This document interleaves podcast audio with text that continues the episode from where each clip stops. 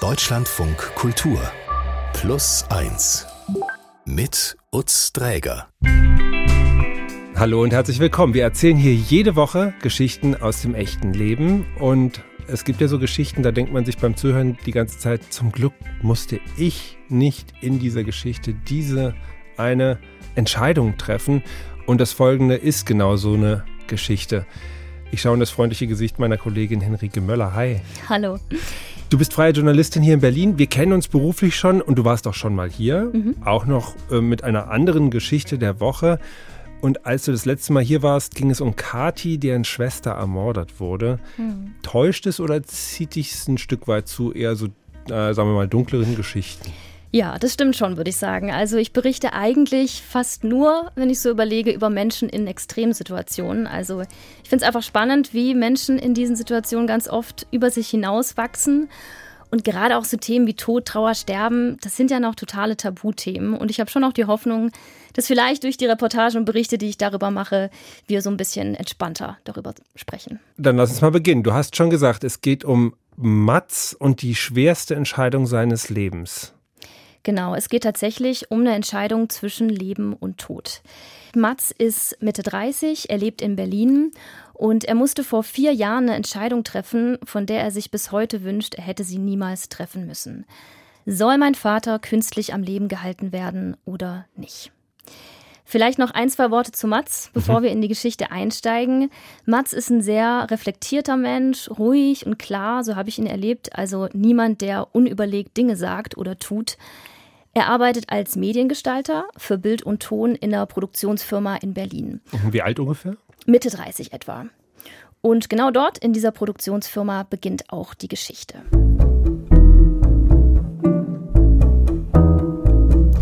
Es ist September 2018. Mats ist auf der Arbeit, mitten in der Besprechung. Da vibriert plötzlich sein Handy. Es ist seine Mutter. Mats wundert sich, ist eigentlich nicht ihre Art, ihn tagsüber anzurufen. Er drückt sie weg passt gerade wirklich nicht. Ein paar Minuten später ruft sie schon wieder an. Mats drückt sie ein zweites Mal weg. Und habe dann aber direkt danach eine, eine, Nachricht von meiner Freundin gekriegt. Äh, melde dich mal sofort bei deiner Mutter, irgendwas ist mit deinem Vater. Da ist dann das erste Mal dieser, dieser leichte, kalte Schweiß, dass da also sich in meinem Magen was zusammengezogen hat, weil da plötzlich so ganz viele Sachen ähm, im Kopf schon angefangen haben zu rattern, weil äh, eigentlich da schon klar war, dass irgendwas Schlimmes passiert sein muss. Und ähm, ich bin dann aus der Besprechung raus und habe meine Mutter angerufen. Und die klang dann am Telefon auch schon sehr aufgelöst. Er ist umgefallen auf der Arbeit. Und sie haben ihn jetzt ins Krankenhaus gebracht. Und mehr wusste sie nicht, weil die getrennt waren, also auch geschieden waren. Das Krankenhaus hat sie halt abgewimmelt und gesagt, wenn sie nicht verheiratet sind und dürfen ihnen da nichts sagen, dann muss dann quasi einer der Söhne anrufen. Und das macht Mats dann auch. Er ruft sofort im Krankenhaus an und dort sagt man ihm, dass sein Vater einen Hirnschlag hatte. Am Hals ist eine Ader geplatzt und daraufhin ist Blut ins Gehirn gelaufen. Mhm. Ein Drittel des Gehirns ist betroffen. Mats hört die Worte des Arztes und ist mit einem Mal seltsam ruhig. Also diese ganze Panik von vorhin, die ist wie weggeblasen. Fast so, als hätte sich in seinem Kopf ein Schalter umgelegt. Und der steht jetzt auf Funktionieren und Tunnelblick. Mats meldet sich von der Arbeit ab, fährt nach Hause und packt seine Tasche. Wenig später sitzt er im Zug Richtung Heimat, die liegt zwischen Berlin und Hamburg, etwa 200 Kilometer entfernt. Dort angekommen, geht er dann direkt in die Wohnung seines Vaters. Der Moment, ähm, in dem ich dann in die, die, die Küche gekommen bin, das hat sich einfach sehr, sehr eingebrannt, weil das da eben so aussah, als wäre er gerade erst gegangen, was, was ja auch eigentlich so der, der Fall war, so dass irgendwie vor vier, fünf Stunden die Kaffeetasse stand da noch und die Zeitung, die er gelesen hat und ähm, so ein bisschen Süßkram und ich habe dann im, im Impuls angefangen aufzuräumen. Also ich habe die Kaffeetasse genommen und habe die abgewaschen und dachte dann so, jetzt gucke ich erst nochmal in, in den Kühlschrank. So, ist da eine Milch, die jetzt schnell abläuft? Ist irgendwo wirklich ein Fenster auf? Sind die Heizungen alle abgedreht? Warum er das alles macht, das weiß Mats selbst nicht so recht. Er merkt nur, dass es ihm gut tut. Vielleicht weiß was ist, was er kontrollieren kann, im Gegensatz zur Situation mit seinem Vater. Als er sicher ist, alles überprüft zu haben, fährt er weiter zu seiner Mutter und schließlich zusammen mit ihr und seinem jüngeren Bruder ins Krankenhaus. Als ich dann meinen Vater da gesehen habe, der halt aussah wie immer, nur halt schlafend und an diese ganzen Maschinen angeschlossen. Und es roch so nach diesen Desinfektionsmittel und dann eben diese, diese, dieser Geräuschpegel. Ich wusste in dem Moment überhaupt gar nicht, wie ich mich jetzt verhalten soll. Ich bin dann ans Bett und habe dann hab den irgendwie auch angesprochen und irgendwie die Hand genommen, aber das hat sich halt alles unglaublich falsch und komisch angefühlt, weil das ein Verhalten ist, was, was ich meinem Vater gegenüber so eigentlich auch normal nicht gehabt hätte, weil ja, mein Vater war kein, kein Mensch, der seine, seine Gefühle so nach außen getragen hat. In, in der Regel schon gar nicht so, ähm, so Richtung Zuneigung. Das war immer, immer ein etwas abgesetztes, ein bisschen kaltes Verhältnis, was, was ja immer auch eher durch, durch Worte sich definiert hat. Also nicht durch Berührung oder sonst irgendwas. Und dann zu ihm zu gehen und ihn irgendwie anzufassen und, und, und, und irgendwas zu sagen und er kann ja nicht reagieren, das war ähm, also ganz surreal. Also ganz, ganz komisch. Es klingt jetzt deutlich so, als wäre das Verhältnis zwischen Mats und seinem Vater da unterkühlt gewesen. Ja, das würde ich so eigentlich nicht sagen. Nee, also Mats und sein Vater, die sehen sich zwar nicht so oft, aber sie haben trotzdem eigentlich eine gute Beziehung. Also Mats kann sich immer auf ihn verlassen. Sein Vater hilft ihm beim Umzug, bringt ihm ungefragt einen neuen Kühlschrank vorbei, wenn er mitkriegt, dass der von Mats kaputt ist. Aber natürlich gab es da in der Vergangenheit Kränkungen, wie wahrscheinlich bei jeder Eltern-Kind-Beziehung. Mats hätte sich gewünscht, sein Vater hätte ihm mehr Zuneigung zeigen können. Hätte auch mal sowas gesagt wie, ich bin stolz auf dich, mein Sohn. Das ist nie passiert, hat er mir erzählt. Und dass Mats mit ihm über genau sowas nicht mehr sprechen kann, also diese Vater-Sohn-Beziehung nicht mehr reparieren kann, das ist das, was ihn auch heute noch mit am meisten belastet, dieses Unausgesprochene. Und Mats wirkt etwas überfordert, seinen Vater da so zu sehen, nicht ansprechbar, reglos ähm, und andererseits halt einfach der Mensch zu sein, der er normalerweise auch ist. Genau, also er sieht ja eigentlich aus wie immer, wie er da liegt im Bett und gleichzeitig weiß man, er ist äh, nicht mehr ansprechbar. Das kriegt er in seinem Kopf nicht so ganz zusammen. Er ist völlig überfordert. Wenig später kommt dann endlich ein Arzt ins Zimmer. Der hat allerdings keine guten Nachrichten.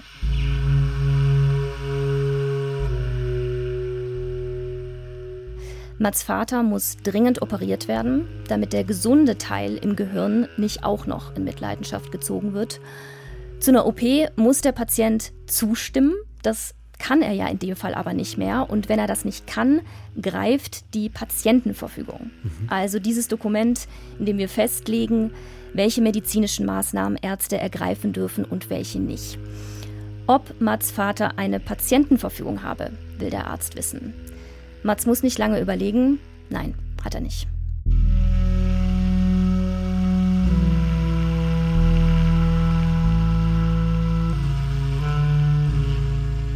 Der Arzt erklärt Mats und seiner Familie, wenn der Vater keine Patientenverfügung hat, dann muss vom Amtsgericht ein sogenannter Betreuer ernannt werden. Also eine Person, die im Willen des Patienten entscheidet, und zwar schnell. Mats überlegt nicht lange, er ist der älteste Sohn, er übernimmt das. Das ist nichts, was ich wirklich verstanden habe in dem Moment. Weil dir keiner in dem Moment so richtig, das geht ja auch nicht. Kein, keiner, keiner vom Amtsgericht, kein Arzt, kein, weiß der Geier, was kann dir wirklich begreiflich machen, was das bedeutet in dem Moment, wenn du, wenn du diese, diese Verfügung unterschreibst, dass du verantwortlich bist. Nicht nur für, für ganz, ganz praktische Fragen, soll er operiert werden oder nicht, sondern wirklich, ja, du entscheidest in dem Moment, wie der weitere Verlauf von diesem Leben abläuft. Und das, das, also ich kann nicht, in, ich konnte es nicht in dem Moment begreifen. Ich kann auch jetzt nicht so richtig ähm, in, in, Worte fassen, was das, was, also es ist wie so ein nachträglicher Schock, der dann irgendwie so, so später, ein Jahr später gekommen ist oder auch im, in der Aufarbeitung, wenn man dann so merkt, warum hat mich das so belastet? Naja, weil ich mir selber das Leben eines anderen von meinem eigenen Vater aufgelastet habe. Also es wird ganz akut jemand gesucht, der jetzt die Hand äh, heben oder senken kann bei wichtigen Entscheidungen im Sinne seines, in dem Fall Vaters. Und er ist es, der sagt, okay, ich, ich mache das jetzt, will wahrscheinlich seine Mutter und seinen kleinen Bruder entlasten. Genau. Sagt, ich mache das. Er meldet sich freiwillig. Es hätte auch ein gesetzlicher Betreuer, jemand vom Amtsgericht machen können. Aber er sagt, er übernimmt das als ältester Sohn. Und Mats gibt dann dem Krankenhaus das Go für die OP. Mhm. Kurz darauf wird sein Vater operiert, läuft alles komplikationslos. Das Ergebnis ist trotzdem ein tiefer Schock. Erst durch die OP haben die Ärzte sehen können, wie groß der Schaden wirklich ist. Und der ist größer als erwartet. Mats Vater wird sich nie mehr erholen, teilt der Arzt mit. Er wird nie wieder sprechen können, nie mehr selbstständig essen, atmen. Er wird für den Rest seines Lebens auf Maschinen angewiesen sein, die ihn künstlich am Leben halten. Außer sie schalten die Maschinen ab, was seinen Tod bedeuten würde. Die Entscheidung liegt jetzt ganz bei Mats, sagt der Arzt. Er ist ja jetzt der offizielle Betreuer. Er gibt ihm 24 Stunden, 24 Stunden, um über das Leben seines Vaters zu entscheiden.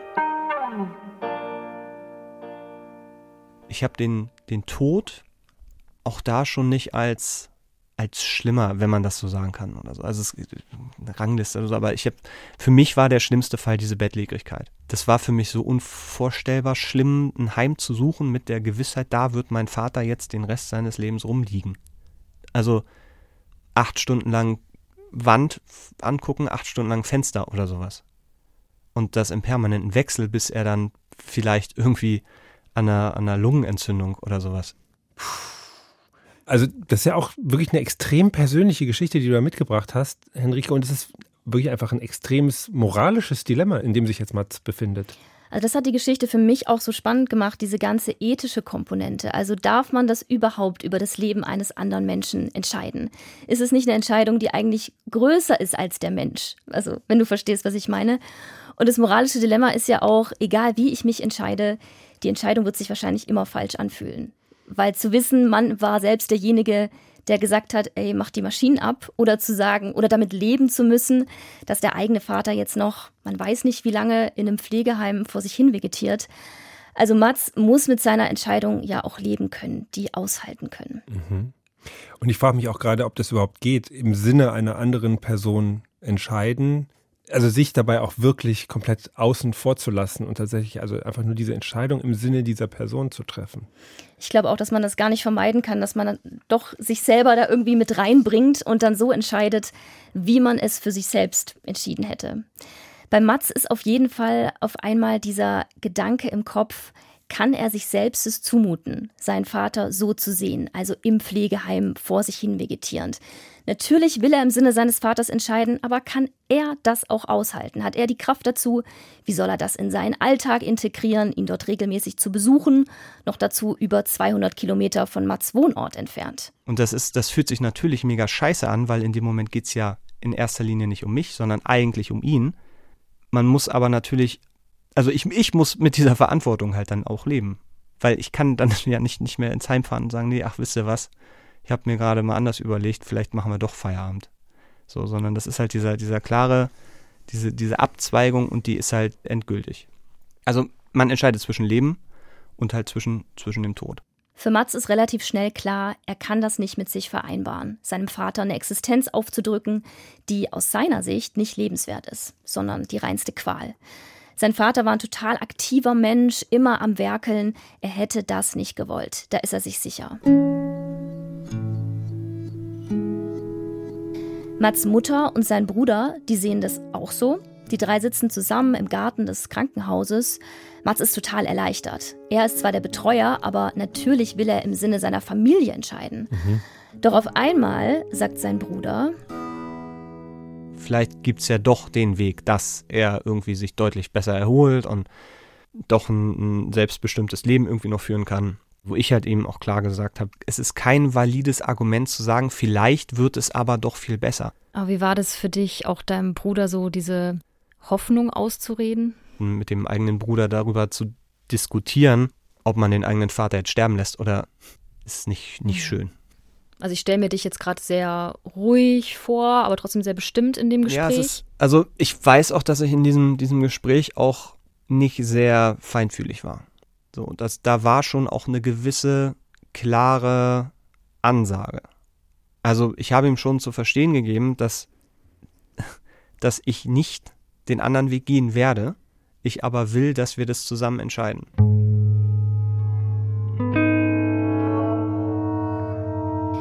Also Mats spürt, dass die Situation kurz davor ist zu eskalieren. Er ist der gesetzliche Betreuer, er hat die Entscheidungsgewalt, wie es mit seinem Vater weitergeht. Aber was ist, wenn sein Bruder ihm später vorwirft, er hätte ihren Vater auf dem Gewissen? Also kann er damit leben? Kann er riskieren, nicht nur seinen Vater zu verlieren, sondern auch seinen Bruder? Gleichzeitig hätte ich das geopfert, um den Willen vom, oder den vermeintlichen Willen, muss ich ja immer sagen, von meinem Vater da halt durch, durchzusetzen. Also du hast deinen Bruder überzeugen können dann, oder? Ich glaube, ich habe ihn in dem Moment nicht, nicht so komplett überzeugen können, aber das war dann so, dass, dass er dann gesagt hat, ja, das, dann machen wir das so. Dann geht alles ganz schnell. Schon einen Tag später werden die Maschinen abgestellt. Ab da heißt es warten. Warten auf den Tod.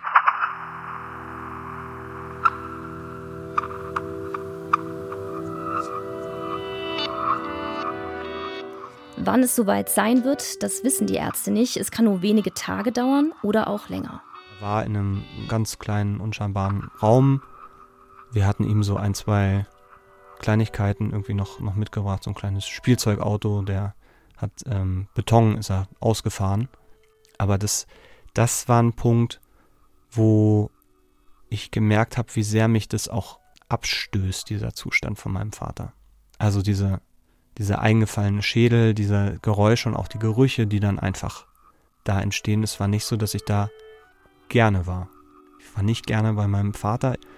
Es zerreißt einem, weil man daran nichts ändern kann und, und sieht, wie einfach der Körper, also diese biologische Maschine anfängt zu zerfallen und aufzuhören und dieses, diese Vorstellung von, das ist mein Vater, das, das zerbröckelt so weil das ist nicht mehr mein Vater, so wie ich ihn kenne.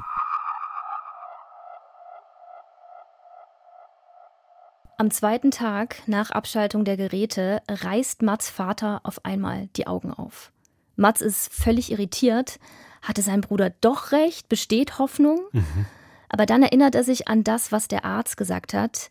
Mats Vater wird, wenn sie die lebenserhaltenden Maßnahmen beenden, aus dem Koma erwachen wobei erwachen das falsche Wort ist, aber er wird die Augen öffnen, vielleicht auch die Hände bewegen und soweit es seine verbliebene Gehirnfunktion erlaubt, bei Bewusstsein sein. Das war dann sehr verstörend, weil er macht die Augen auf und er greift und guckt einen irgendwie an. Ich habe das dann aber genutzt, um einfach mit ihm zu reden. Ich habe ihm erklärt, was wir entschieden haben.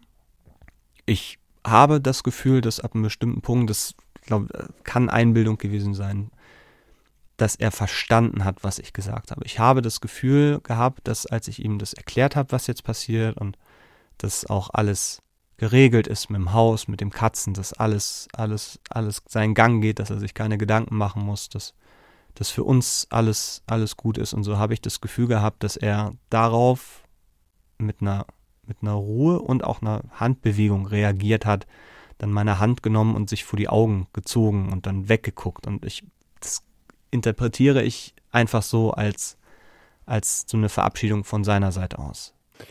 Puh, hoi. ja. Wie alt war eigentlich sein Vater? Der stand kurz vor der Pensionierung, also so Mitte 60 war der. Hm. Also mir fällt jetzt einfach auch auf, dass jetzt aus seiner Perspektive, ne, weil der muss ja eigentlich einfach mal umgefallen sein, dann war er weg und dann schlägt er die Augen wieder auf und dann sitzt er da, kriegt vielleicht einigermaßen mit, was sein Sohn ihm an dieser Stelle so erzählt. Es ist wahrscheinlicher, dass er gar nichts mitbekommen hat mhm. tatsächlich, mhm. weil die Gehirnfunktion war quasi nicht mehr vorhanden, aber er wirkte halt so lebendig und das mhm. war das, was halt Mats völlig überfordert hat in dem Moment. Mhm. Wobei Mats ja wahnsinnig souverän wirkt. Man muss ja auch hm. sich überlegen, wenn ich das richtig verstanden habe, sitzen die jetzt Tag und Nacht an der Bettseite und dann in Minute XY um drei Uhr hm. morgens schlägt der Vater die, die Augen auf. Das ist ja, also. Ja, das ist super schwer, sowas mhm. auszuhalten. Mhm. Aber nach diesem Moment, nach dieser Szene, die wir gerade gehört haben, geht Mats dann nicht mehr ins Krankenhaus, weil er das Gefühl hatte, sein Vater würde das nicht mehr wollen und diese Handbewegung, das war eine Verabschiedung. So interpretiert er das. Das war ein Zeichen an ihn, ihn in Ruhe gehen zu lassen. Und fünf Tage nachdem die Geräte abgeschaltet worden sind, ist Mats Vater dann tot. Ich wäre gerne dabei gewesen. Also es ist, es ist wie so ein, so das, das letzte Bild in einem Comic oder die letzte Seite in dem Buch, die fehlt mir halt. Da war ich nicht da. Aber was hätte das geändert für dich? das ist der Moment, wo es drauf hinausgelaufen ist. Das sind die zwei Wochen, die, die wahnsinnig hart waren, die so einschneidend waren. Es ist wie, als wäre die Geschichte für mich in dem Moment nicht zu Ende erzählt. Ich habe ihn halt nicht irgendwie friedlich gesehen, mit dem Wissen, dass er es jetzt, jetzt ist es vorbei. Die, die Qualen vielleicht, die er hatte, diese, diese vielleicht schlimme Zukunft, die ist jetzt absolut unmöglich. Ich glaube, es wäre eine, für mich ein, ein, ein schöner, erleichternder Moment gewesen und aber auch ein, ein friedlicher Moment, weil all das, all, all das weg gewesen wäre. Und vielleicht hätte ich dann auch irgendwie anders trauern können in dem Moment.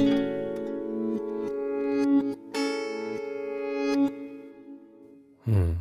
Ich glaube, es ist vielen auch gar nicht bewusst, was das so für die Angehörigen bedeutet, wenn es keine Patientenverfügung gibt. Weil, glaube ich, viele denken, ja, wenn, wenn mir irgendwas passiert und ich dann nicht mehr bei Bewusstsein bin, wenn ich Koma liege oder so, ist, mhm. ist mir am Ende vielleicht ein Stück weit, ich sag mal, egal, weil das kriege ich ja eh nicht mit. Aber das ist natürlich so gesehen ganz schön kurzsichtig.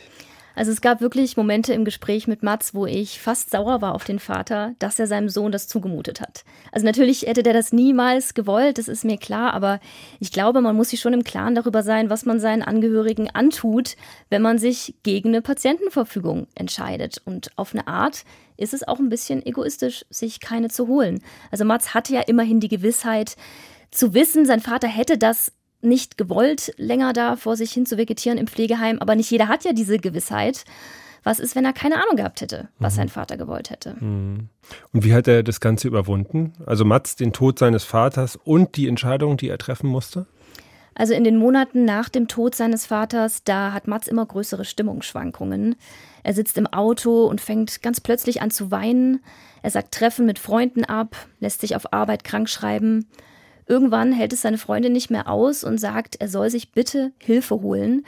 Erst will er nicht, aber mit jeder Woche, die verstreicht, wird ihm klarer, dass seine Freundin recht hat. Er muss einfach das, was passiert ist, aufarbeiten mit einem Therapeuten, denn alleine schafft das nicht. Hab da auch wirklich dann Momente gehabt, wo ich erstmal überhaupt verstanden habe, was das mit mir gemacht hat. Da kann man, glaube ich, menschlich dran zerbrechen. Zu akzeptieren, dass auch ich keine Schuld habe, sondern dass ich nur das getan habe, was, was ich konnte und dass ich für nichts verantwortlich bin, sondern dass ich mir selber diese Verantwortung gegeben habe und gefühlt habe, dass ich der Starke sein muss, der sagt, das und das und das machen wir jetzt. Also funktionieren, Tunnelblick, bloß keine Emotionen zeigen. So ist Mats bisher mit schwierigen Situationen umgegangen. Und in der Therapie realisiert er, dass er nicht immer der Starke sein muss, dass es okay ist, sich Hilfe zu suchen. Und Bereut er es heute, dass er diese Entscheiderrolle übernommen hat? Weil er hat ja nochmal, also in, vorhin geschildert, was das eigentlich im Nachhinein für eine Wucht für ihn hatte. Und dass er sich auch ziemlich eigentlich darüber aufgeregt, dass keiner ihn zur Seite genommen hat, gesagt hat, überlegen Sie sich jetzt diesen folgenden Schritt, sondern es war so, ja. okay, wer will, wer, wer, wer, wir brauchen jetzt jemanden. Ja, also bereuen ich glaube, dafür ist Mats zu pragmatisch. Also Mats ist jetzt niemand, der sich aufhält mit Gedankenexperimenten wie, ach, hätte ich doch mal oder was wäre, wenn. Also zu der Entscheidung, die Maschinen abzustellen, steht er nach wie vor zu 100 Prozent, hat er mir gesagt.